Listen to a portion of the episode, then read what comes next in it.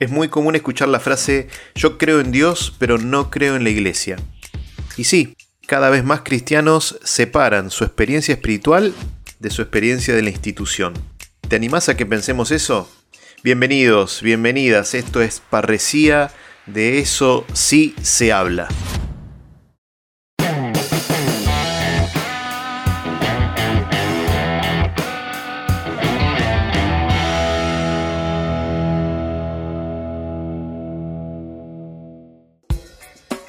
¿Cómo les va gente linda? Soy Pablo Saboya y este es el segundo episodio de este espacio que se llama Parresía, un lugar donde podemos pensar la fe, donde podemos hacernos preguntas, donde podemos opinar con libertad, donde podemos buscar juntos. Debo decir que estoy muy muy contento con las repercusiones del primer episodio. Recibí un montón de mensajes a mi Instagram, arroba p Pablo Saboya, en los que, bueno, muchas palabras de aliento, muchas felicitaciones, que les gustó el capítulo, algunos animándose a hacer algún aporte e inclusive alguna sugerencia o alguna corrección que a mí me ayuda un montón, me encanta porque estamos aprendiendo juntos a crear este espacio. Y una de esas sugerencias o correcciones que alguno de ustedes me hizo fue que alguien me dijo, vos en algún momento Pablo hablaste de los que están alejados de la iglesia como alejados de la fe. Y esta persona me decía, yo no me siento alejado de la fe, sí me siento alejado de la iglesia como institución. Y es verdad, no es lo mismo, son cosas distintas. Y eso me hizo pensar que tal vez sería bueno en este segundo episodio ir con este tema. ¿Cómo se relaciona la institución con la espiritualidad? ¿Sí? Estamos hablando de espiritualidades cristianas, de cristianos, ¿sí? cristianos que creen sin iglesia. No estamos hablando de espiritualidades de otras confesiones religiosas o de espiritualidades de otra índole. Eso sería para otro episodio si quieren. Acá estamos hablando de personas que se sienten con una experiencia de fe proveniente del cristianismo, pero que se sienten distanciados de la iglesia. Acá a veces hay un conflicto muy grande, por la razón que sea. Vamos a tratar de meternos un poquito en esa cuestión capaz que hacer un poquito de historia nos ayuda. Vamos a situarnos en la primera mitad del siglo XX en Argentina. En esa época, ser católico y ser argentino era prácticamente la misma cosa. Había como una experiencia de la iglesia que lo abarcaba todo, inclusive en las escuelas públicas uno aprendía a rezar también. Estaba todo muy unido.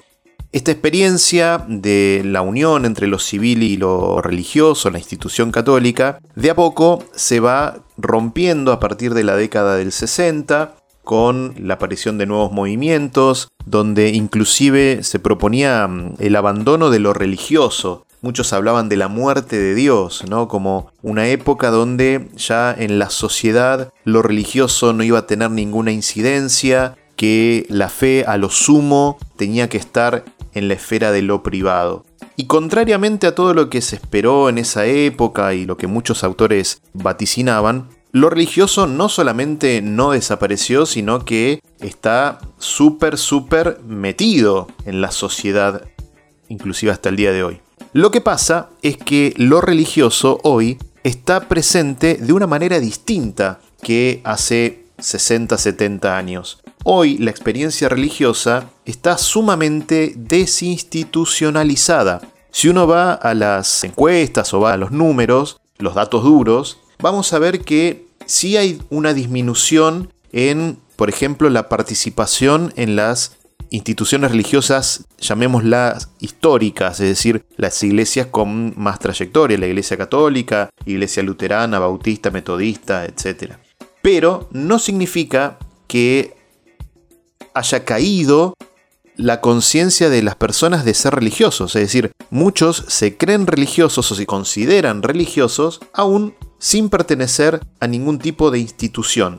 La experiencia que hoy se tiene es que lo religioso no necesita estar mediado por una institución. De hecho, los sociólogos hablan de una experiencia de nomadismo religioso. ¿Qué son los nómades? ¿Se acuerdan? Lo aprendimos en la secundaria. Los nómades son estos pueblos que se van moviendo, se van corriendo de lugar, dependiendo de dónde consiguen alimentos o no. Bueno, el nomadismo religioso sería esta experiencia en la cual una persona puede considerarse, por ejemplo, católica. Pero eso no le impide que también busque otros elementos de otras confesiones para satisfacer de alguna manera su búsqueda religiosa. Esto era imposible, imposible en la primera mitad del siglo XX. Uno, si era católico, era católico respetando todas las normativas de la Iglesia Católica, cumpliendo todos los preceptos, creyendo todo lo que la Iglesia proponía para ser creído, yendo a misa, participando de la liturgia. Esto era incontestable. Hoy no. Hoy la experiencia religiosa, al estar desinstitucionalizada, permite que muchas personas transiten o circulen por diversas expresiones religiosas según lo que para ellas sea un mayor acercamiento a Dios. Y por eso les decía, por ejemplo, una persona puede considerarse católica, ir a misa cada tanto, pero también si le invitan al culto evangélico capaz que va y probablemente se tire las cartas con algún adivino cerca y si alguno le invita, por ejemplo, a hacer alguna magia con algún grupo porque esto le va a repercutir en mayor beneficio económico, también lo va a hacer. Pero esa persona, a pesar de transitar por muchas experiencias religiosas, sigue diciendo, si le preguntan, yo soy católico. Mi nombre es Gabriel, tengo 38 años, vivo en Buenos Aires, vivo hace 20 años por estos lados. Precisamente soy de nacido y criado en la localidad de Río Negro. Soy el cuarto hijo de cinco hermanos de una familia católica y practicante, ¿no? O sea, involucrados dentro de la iglesia, de la parroquia mis padres nos enseñaron de alguna manera con mis hermanos, o sea, fuimos criados en, los valores cristianos, en lo que ellos consideraban, digamos, como valores cristianos, ¿no? Un poco esto de aquello de que está bien, que está mal para la iglesia, aquello que es pecado para la iglesia, aquello que es condenado para la iglesia, que particularmente son temas que se nombran, pero no se hablan o no se debaten. Y este es un poco el sentido de poder estar compartiendo un poco mi historia, mi vida. Allá por 2005, 2006, estando acá en Buenos Aires, empiezo a cuestionar mi sexualidad, ¿no? O sea, porque digo, bueno, habían cosas que no estaban tan buenas o que yo sentía que no estaban buenas porque me habían enseñado, por ejemplo, que te guste un varón no era de Dios. O sea, que te guste un varón era pecado, o sea, sabía eso. Y realmente no solo me habían enseñado eso, sino que también me habían enseñado a que eso no, no había lugar para poder hablar, para poder conversar. Entonces, como era algo malo, o sea, te tenía que avergonzar y como te tenía que avergonzar, te tenías que callar. ¿No? Entonces acá fue cuando entro un poco a, a, estar en crisis, ¿no? Con eso que sentía y que de alguna manera construía mi identidad, el mensaje que había recibido o que recibía por parte de la iglesia y un poco lo que yo experimentaba en el fondo que tenía que ver con el amor de Dios, pero desde otro plano estaba viviendo y estaba construyendo mi identidad y de alguna manera lo tuve que hacer solo. Sí, lo tuve que hacer solo porque en las personas que yo sentía que podía confiar, esto que me pasaba me avergonzaba, entonces no lo podía compartir.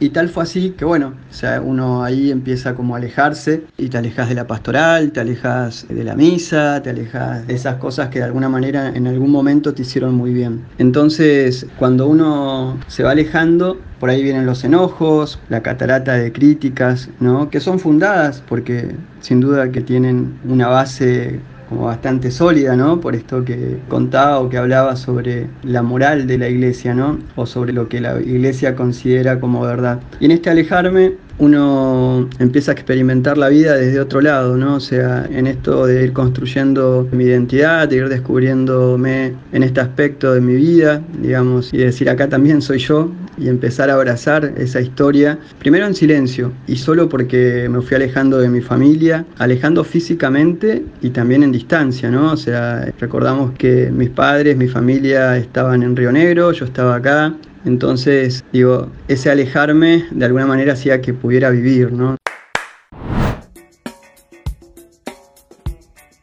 Para que veamos un poco más claro esto que les estoy diciendo, les traigo ahora unos datos, más desde la sociología, que surgen de la segunda encuesta nacional sobre creencias y actitudes religiosas en Argentina.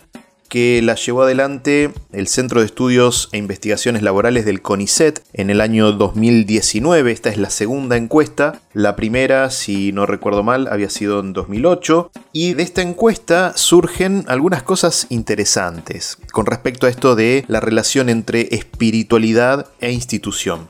En primer lugar, en esta encuesta nacional sobre creencias y actitudes religiosas, en 2019 el 62,9% de los encuestados se dice católico. Un casi 19% los que se consideran sin religión, ya sean ateos, agnósticos, bueno, ahí hay una variedad. Y en tercer lugar, el mundo evangélico con el 15,3. Esto es más o menos a grandes rasgos la distribución. Fíjense que estamos hablando entonces de un 63% de argentinos que se consideran católicos, contrario a los datos del 2008, en los que el porcentaje de católicos superaba los 70. Pero de todos estos, del 63% de católicos, se les preguntaba, ¿usted en qué cree? Y acá vienen, por ejemplo, los tópicos en los que creen. El 95,2 dice cree en Jesucristo, el 94,6 en Dios, 91,2 en la Virgen, y así sigue el Espíritu Santo, los santos, y llamativamente aparece un 82,6% que cree en la energía. Un poquito más abajo el 73,6 cree en la suerte, el 37,7 cree en la astrología, el 32,5 cree en los ovnis, el 31,9 cree en los curanderos. Bueno, y así, podríamos seguir viendo las distintas creencias y ver que hay una variedad enorme. Esta encuesta, perdón, la pueden encontrar en internet, se accede fácilmente. ¿Qué quiero mostrar con esto de las creencias? Que mm, fíjense que no hay un discurso uniforme. Entre los que se consideran católicos, las creencias son muy variadas. Uno diría, bueno, ¿cómo puede ser que el 82,6 de los que se dicen católicos crean en la energía, por ejemplo, si esto no es parte del discurso católico institucional oficial? Bueno, pero está ahí, es altísimo el 82,6. Más interesante todavía es la pregunta a estos católicos ¿Con qué frecuencia asiste usted a misa o a la celebración de un culto? ¿no? El 26,4 dijo que no participa nunca. El 53,9 dijo que participa solo en ocasiones especiales. Después las otras opciones son una o dos veces al mes, el 12,7%, una vez a la semana, un poco más del 11%, y todos los días o varias veces a la semana, el 1,7%. Fíjense, de todos los que se consideran católicos, no van nunca a misa o solo en ocasiones especiales, casi el 80%. Uno diría, bueno, esto es una realidad, pero, como les indicaba antes, en la primera parte del siglo XX era casi imposible tener estos datos. Uno no podía ser católico y no ir nunca a misa, por ejemplo. Era inconcebible. Entonces, dentro del universo de las personas que se consideran católicas, hay una grandísima variedad de opiniones con respecto a las creencias, con respecto a la participación en el culto, a la moral. También hay algunas preguntas que tienen que ver con la vida moral. No las traigo para no hacerlas tan largas, ¿no? Pero es interesante cómo la sociología también va mostrando que dentro de las personas que se consideran cristianas se distancian cada vez más de los postulados, de las creencias, de las propuestas morales, de las propuestas litúrgicas de la iglesia como institución. Y en ese caminar o en ese alejarme, volví a encontrar personas que están dentro de la iglesia y que tienen una experiencia de fe distinta a la que por ahí uno está acostumbrado. Personas con las que sí podía hablar de lo que me pasaba, ¿sí? Y no sentirme avergonzado y no sentirme condenado de alguna manera el mensaje de Dios va más allá de la iglesia y de las personas que conforman la iglesia. Cuando pude entender esto, pude entender también que el amor trasciende, ¿no? O sea, y que trasciende paredes, trasciende instituciones. Y en los momentos por ahí de mayor dolor, digamos, de búsqueda de identidad, siempre me sentí sostenido por la iglesia, por la gente, digamos, de la iglesia que después fui descubriendo, ¿no? Porque, como decía hace un ratito, personas que vinieron después y que me abrazaron y que me sostuvieron, que me escucharon y que me animaron a seguir viviendo, ¿no? A seguir viviendo con mi historia y con lo que sentía. Y cuando uno tiene esta experiencia de fe, ¿sí? Por más que esté alejado, esa experiencia o ese amor sigue hablando. Y extrañaba muchas cosas. Extrañaba la pastoral, extrañaba el trabajo comunitario, el contacto con el otro, el contacto con el servicio social. Y fue ahí que empecé a traducir un poco todo ese mensaje y ese amor, ¿no? De Dios. Y digo, sentía que la iglesia me había cerrado las puertas por ser gay, ¿no? O sea, también estamos hablando de hace 10 años atrás, o sea, donde hablar de este tema era más tabú, Sí, o sea, no es lo mismo decir soy gay hoy que pensarlo o vivirlo hace 10, 15 años atrás. Y empecé a ir a misa y también un poco de nuevo, ¿no? Y un poco en ese silencio, ¿no? O sea, en el silencio de decir, bueno,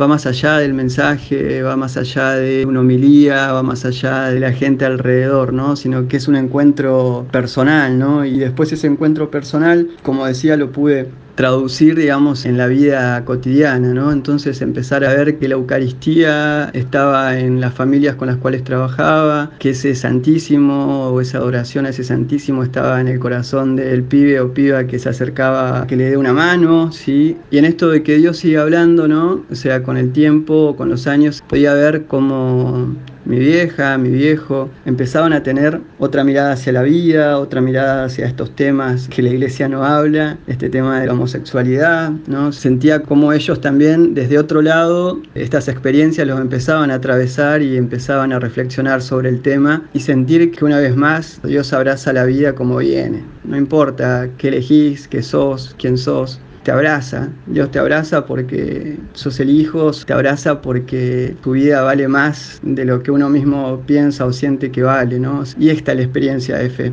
Cuando uno descubre el amor, es imposible después alejarse de eso. Gracias. Ahora bien, dicho todo esto, alguno me puede hacer una primera pregunta. Por ejemplo, y Pablo, ¿por qué no vivir simplemente una espiritualidad sin institución y listo?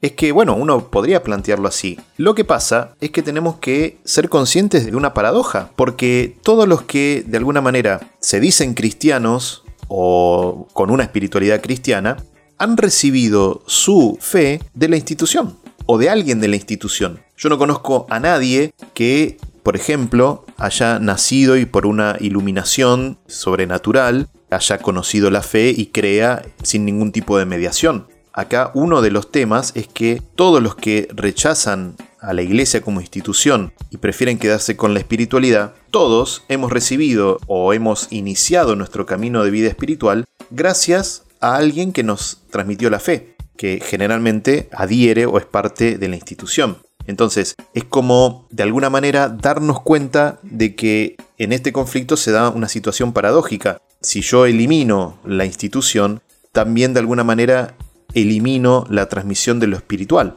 Capaz que otro podría decirme, bueno, ¿y, ¿y por qué tiene que existir una institución? ¿No podemos vivir una espiritualidad más libre? Como poder se puede. Lo que pasa es que, no sé si por mucho tiempo, la historia evidencia que todo movimiento carismático o espiritual siempre tiende a la institucionalización. ¿Para qué? Para subsistir en el tiempo. Un movimiento espiritual no perdura si no se institucionaliza. Un movimiento espiritual muere con el personaje carismático, digamos, carismático en sentido amplio, muere con el fundador si no se institucionaliza. Acá yo siempre traigo el ejemplo de San Francisco de Asís, no sé si conocen algo de la vida de San Francisco. Francisco era un muchacho de su pueblo, de una familia acomodada de Italia, vendedor de telas, eh, su padre, y en algún momento, bueno, no voy a contar toda la historia, pero él tiene una experiencia, quiere dejarlo todo por seguir a Jesús, y comienza un estilo de vida abrazando la pobreza, dejándolo todo, y él no pretendía fundar un movimiento ni nada, él quiso vivir de una manera determinada. Ahora bien, muchas personas se le empezaron a arrimar, queremos vivir como vos, queremos hacer lo mismo que haces vos, etc. Francisco los recibe, ese número de personas va creciendo cada vez más y en algún momento se ve ante la situación de que son muchos los que están viviendo eso. Y empieza la pregunta, cuando Francisco no esté, ¿qué va a pasar con nosotros?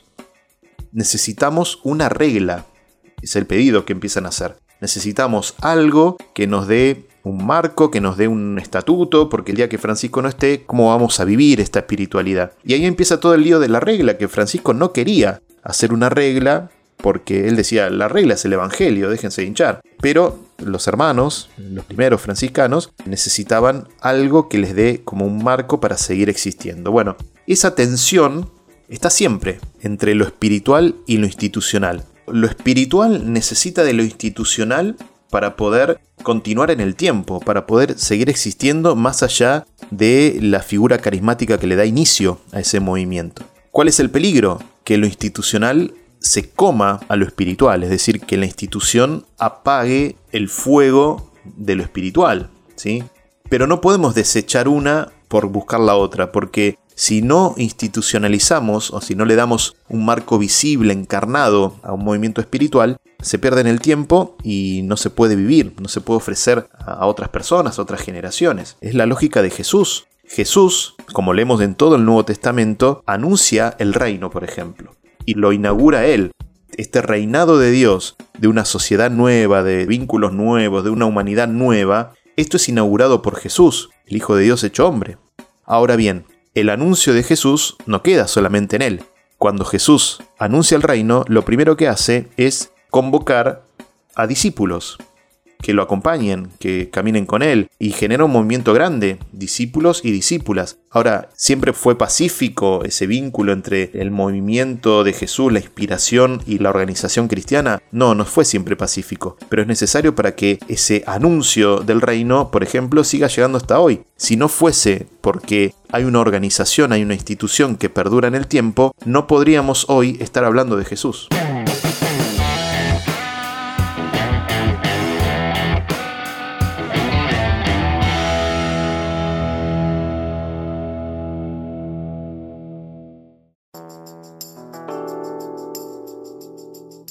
Creo que este tema no permite conclusiones cerradas, no podemos dar una respuesta definitiva, es algo que tenemos que seguir buscando y tenemos que seguir pensando juntos, sino que quisiera en esta conclusión, en el espíritu un poco de este espacio del podcast, hacernos algunas preguntas más.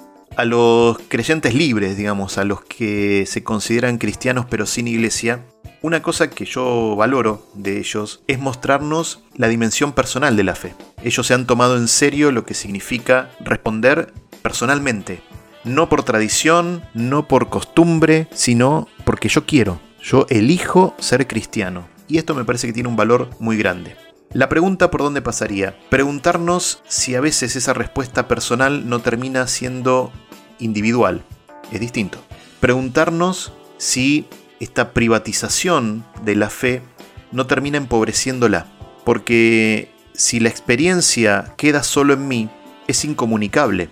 Si yo no soy capaz de darle un marco, de creer con otros, de ser parte de una red de vínculos, mi fe termina empobreciéndose. Cuando yo no entro en una red de vínculos, hago que mi experiencia no sea comunicable, me puedo cerrar en ideas, puedo reforzar un fundamentalismo, puedo caer en posiciones extremas, puedo empobrecer mi experiencia. Creo que la pregunta pasa más por el lado de si esta privatización de la fe no hace que mi experiencia de fe termine debilitándose, si no necesito también una red de vínculos, así como yo comencé esta experiencia personal en una red de vínculos porque alguien me habló de la experiencia cristiana, alguien me habló de Jesús, también para sostenerla en el tiempo me parece que esa red de vínculos es necesaria. Eso sería la institucionalización, si lo quieren, ¿no? Pero yo iría más por el lado de la red de vínculos.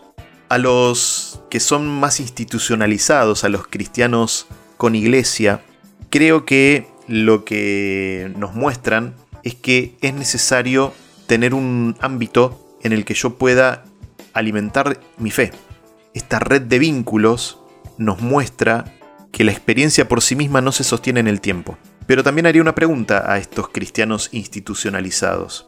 ¿No cabe pensar nuevas formas de ser iglesia? ¿No hemos caído como iglesia muchas veces en el error de uniformar todas las experiencias y hacer que las diferentes expresiones espirituales que el mismo Dios, creo yo, va suscitando en la iglesia tengan que amoldarse a un formato institucional previo? ¿No hemos insistido mucho en adherir a todos los mandatos institucionales sin tener en cuenta suficientemente el proceso y la realidad de las personas?